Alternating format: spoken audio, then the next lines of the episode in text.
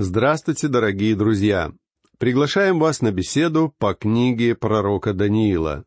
Мы продолжаем читать девятую главу, где приводится пророчество ангела Гавриила о семидесяти седьминах. В прошлый раз мы кратко коснулись самого выражения «семьдесят седьмин» и узнали, что это был просто распространенный у израильтян способ обозначения количества предметов. Сочетание 70 седьмин было эквивалентом числа 490, и в данном случае оно обозначало количество лет, в течение которого израильтяне нарушали Божью заповедь о субботнем годе. За это Бог наказал их семидесятилетним пленом.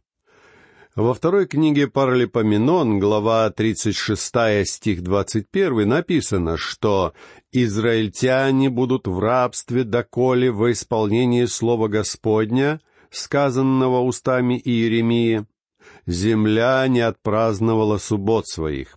Во все дни запустения она субботствовала до исполнения семидесяти лет». То есть израильтянам предстояло находиться в рабстве по одному году за каждый случай неисполнения Божьей заповеди о субботнем годе. Вот так Бог в принудительном порядке настоял на соблюдении заповедей, которые были даны израильскому народу. Однако, после того, как Даниил получил пророчество, которое мы прочитали в седьмой и восьмой главах, он был вынужден обратиться к Богу в молитве. Даниилу было непонятно, как плен Израиля может окончиться через семьдесят лет, если по новым предсказаниям людей ожидал долгий период языческой власти. Старые же пророчества предполагали, что по истечении семидесятилетнего пленения израильский народ должен был вернуться в землю обетованную. К израильтянам должен был прийти обещанный Мессия и установить свое царство, обещанное Давиду. Как же могли сбыться новые видения о великих царствах язычников? Даниилу казалось, что пророчества противоречат друг другу. И вот явившийся Даниилу ангел рассказывает о семидесяти седьминах, отвечая на два вопроса. Во-первых, из его пророчества выясняется, что царство Израиля наступит еще не скоро. До установления в Израиле Царства Божьего действительно должно пройти семьдесят седьмин. Однако эта эпоха будет переплетаться с временами язычников. В двадцать четвертом стихе девятой главы мы читаем, как ангел говорит Даниилу. Семьдесят седьмин определены для народа твоего и святого города твоего, чтобы покрыто было преступление, запечатаны были грехи и заглажены беззакония, и чтобы приведена была правда вечная, и запечатаны были видения и пророк, и помазан был святый святых. Слово, которое переводится здесь как «определены», на самом деле значит «отрезаны». То есть семьдесят седьмин, отведенных для израильского плена, будут как бы разрезаны на части, и в промежуток между этими частями войдет период, известный нам как «времена язычников». Кроме того, из пророчества выясняется, что семьдесят седьмин, отведенных для израильского народа, и времена язычников завершатся одновременно, а вместе со вторым пришествием Христа. Важно понимать это, чтобы правильно толковать данное пророчество из книги Даниила. Автор говорит, что семьдесят седьмин имеют отношение к народу твоему, то есть к народу Даниила, и здесь он явно имеет в виду Израиль. Кроме того, семьдесят седьмин касаются святого города Иерусалима. И как записано в прочитанном только что стихе, за эти семьдесят седьмин, то есть за четыреста девяносто лет, случится шесть событий. Давайте посмотрим, что же должно произойти. Во-первых, ангел говорит, что за эти годы было покрыто преступление. Причем по контексту видно, что он имеет в виду преступления Израиля. Каким образом были покрыты преступления народа Божьего?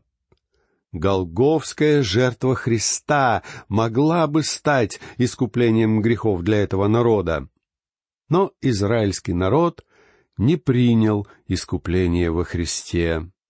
И сегодня благая весть об искуплении человечества разносится по всему языческому миру до краев земли.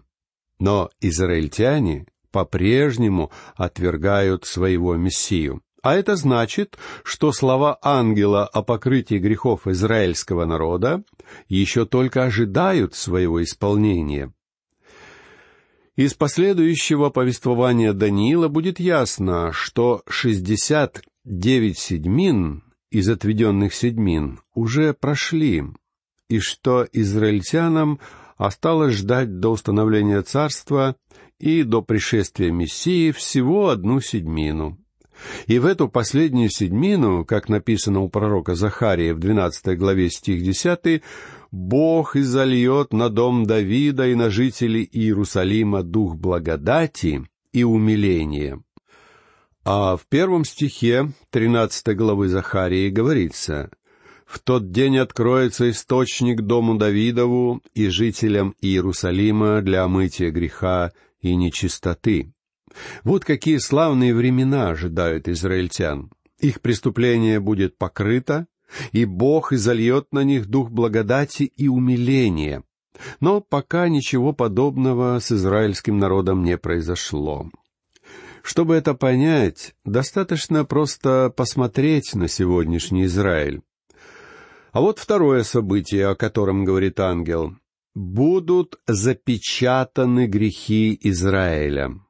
Это произойдет в момент второго пришествия Христа. И сейчас израильтяне такие же грешники, как все остальные народы.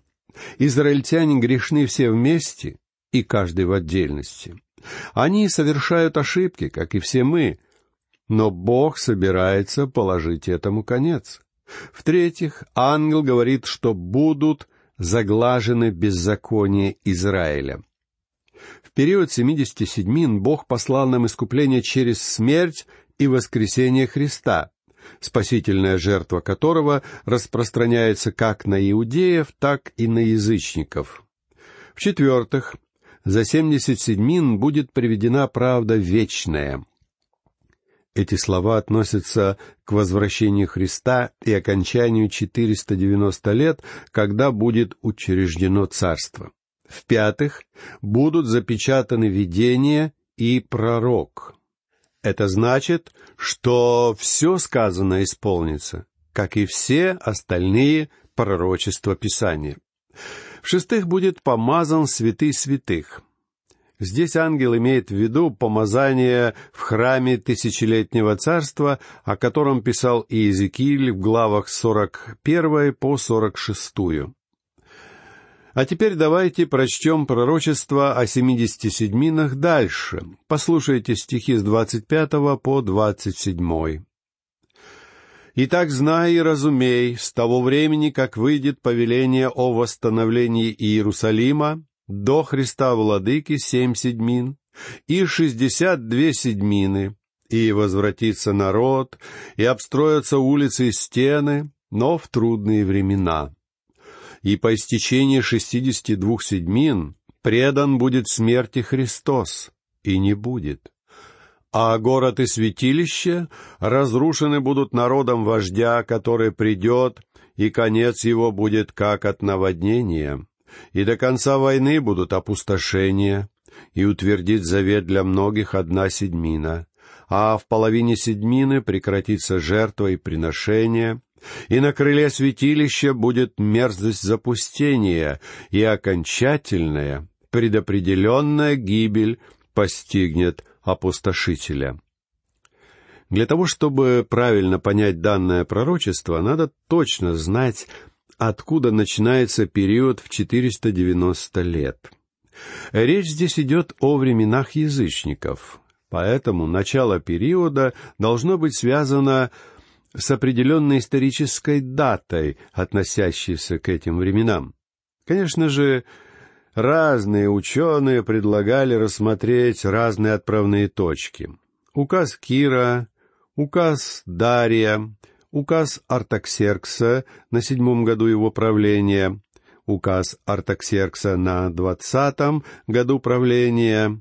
Все это соответствует требованиям двадцать пятого стиха. Но в данном тексте упоминается конкретное событие — повеление восстановить Иерусалим. И мы точно знаем, что такое повеление вышло в месяце Нисане 445 года до Рождества Христа. Значит, именно эта дата и станет для нас отправной точкой. Итак, Одна седьмина в данном случае равна семи годам, а семьдесят седьмин — это четыреста девяносто лет. И в прочитанном тексте мы видим, как эти семьдесят седьмин делятся на три периода. Семь седьмин, шестьдесят две седьмины и одна седьмина. Первые семь седьмин или сорок девять лет приводят нас к 397 году до Рождества Христова. Это время написания книги пророка Малахии, последней книги Ветхого Завета. Окончание следующего периода, 62 седьмин, приходится на время первого пришествия Мессии. Чтобы вычислить их с достаточной точностью, необходимо опираться на иудейский календарь, в котором длина каждого года составляла 360 дней. Если отсчитать ровно 69 седьмин или 483 года по 360 дней, от первого Ниссана 445 года до Рождества Христова, когда вышел приказ о восстановлении Иерусалима, то мы получим 10 Ниссана 32 года то есть тот самый день, когда Иисус вошел в Иерусалим как царь и в первый раз публично выступил как Мессия. Эти два момента разделяют 173 тысячи 880 дней, или ровно 69 седьмин.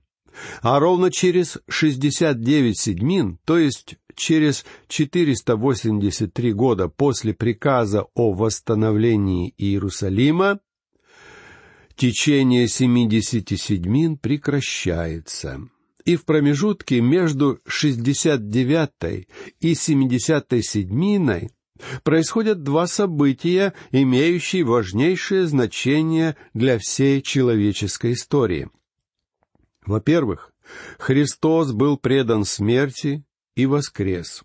Его распяли, и через свою жертву на кресте Он принес нам спасение и благую весть об ожидающем нас воскресении из мертвых. Вот в чем заключается великая тайна и истина благой вести. Послушайте далее, что написано в двадцать первом стихе шестнадцатой главы Евангелия от Матфея.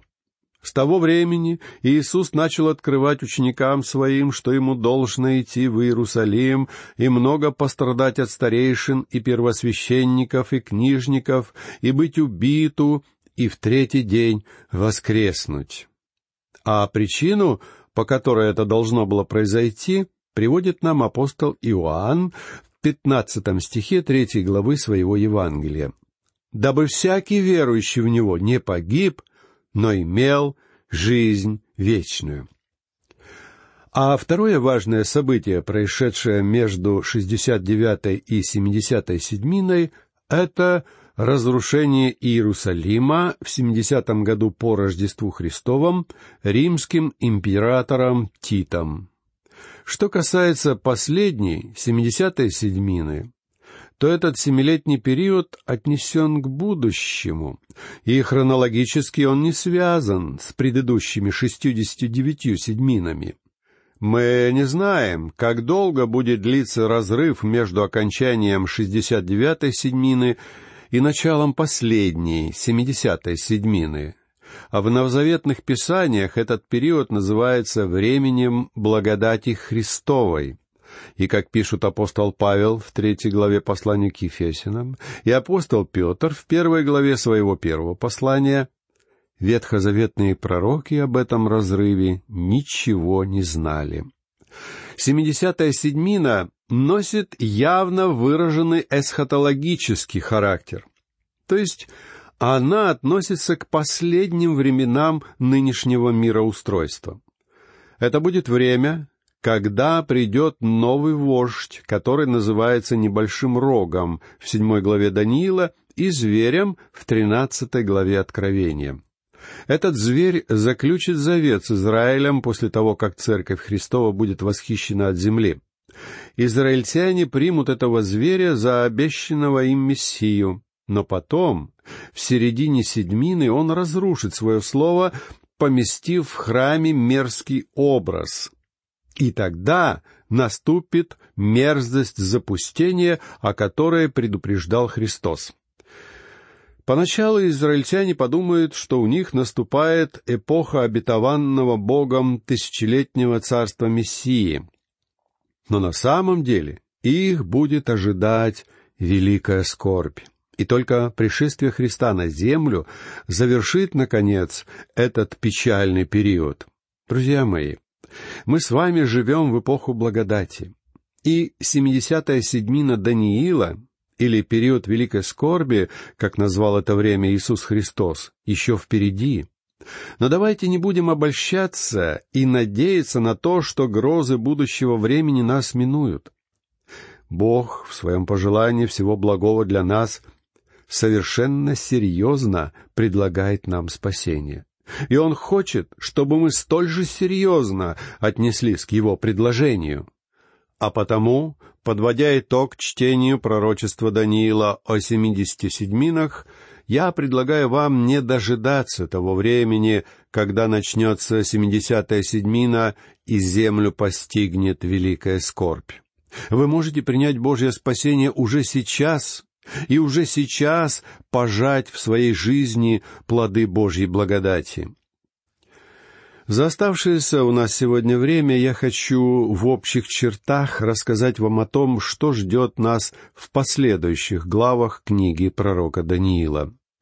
Последние три главы его книги содержат описание одного видения, которое касается непосредственного будущего народа израильского, а также последних времен. В частности, там рассказывается об историческом небольшом роге и о небольшом роге последних времен. Некоторые толкователи считают это видение величайшим из видений Даниила. Да, оно и в самом деле уникально, поскольку явно отличается от видений, приведенных в остальных главах книги. Это видение дополняет предыдущие видения разнообразными деталями.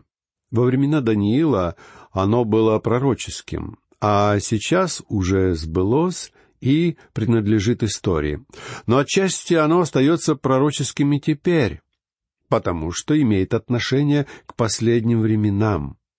При анализе пророческих повествований не всегда бывает ясно, что сбылось, а что нет. Один и тот же образ может указывать как на близкое историческое событие, так и на события далекого будущего. Причем события, относящиеся к непосредственному будущему, нередко помогает нам раскрыть смысл и содержание событий эсхатологических. Например, Исторический образ Антиоха Эпифана помогает нам понять, каким будет Антихрист. Ключ к пониманию последних трех глав книги Даниила — объяснение, которое дает пророку ангел в четырнадцатом стихе десятой главы.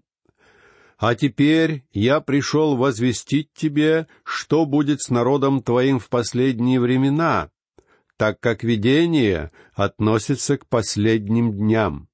Иначе говоря, все это сбудется еще не скоро и относится к народу Даниила, то есть к Израилю. И я снова и снова предлагаю вам, друзья мои, быть внимательными при изучении этого пророчества и помнить, Церковь Христова тут ни при чем.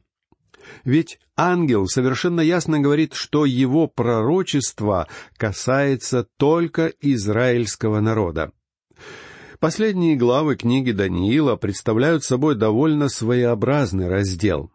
Вам он может показаться странным, ведь Даниил приподнимает здесь завесу над духовным миром, так что мы обретаем способность видеть невидимое.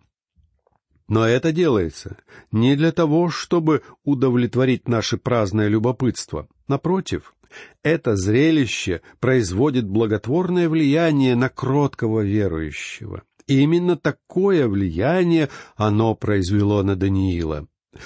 Верующий попадает в мир духов и видит ангелов, добрых и злых, падших и святых. Из этого пророчества мы сможем кое-что понять о царстве сатаны, в котором мы живем сегодня.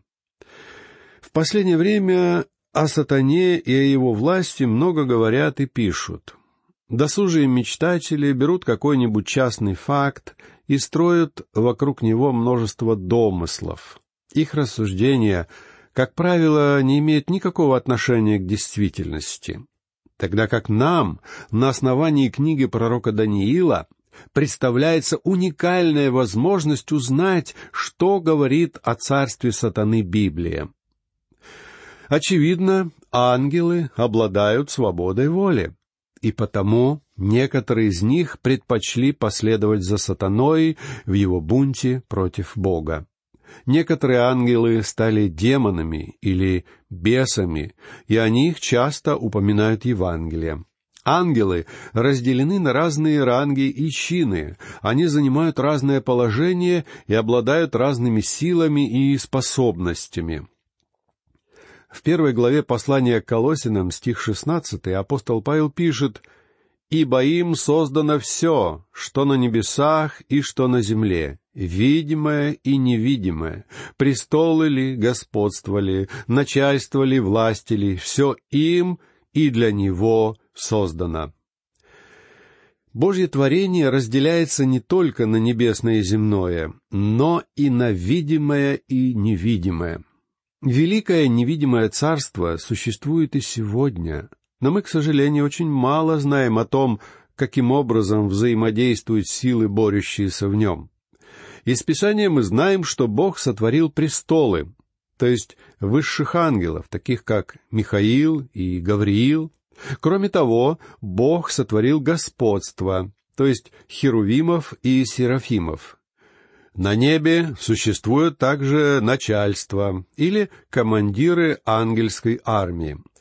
А кроме того, там есть так называемые власти или ангелы-хранители.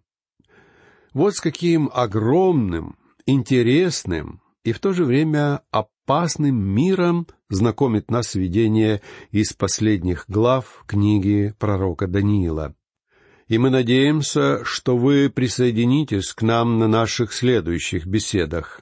А сейчас я прощаюсь с вами. Всего вам наилучшего. До новых встреч.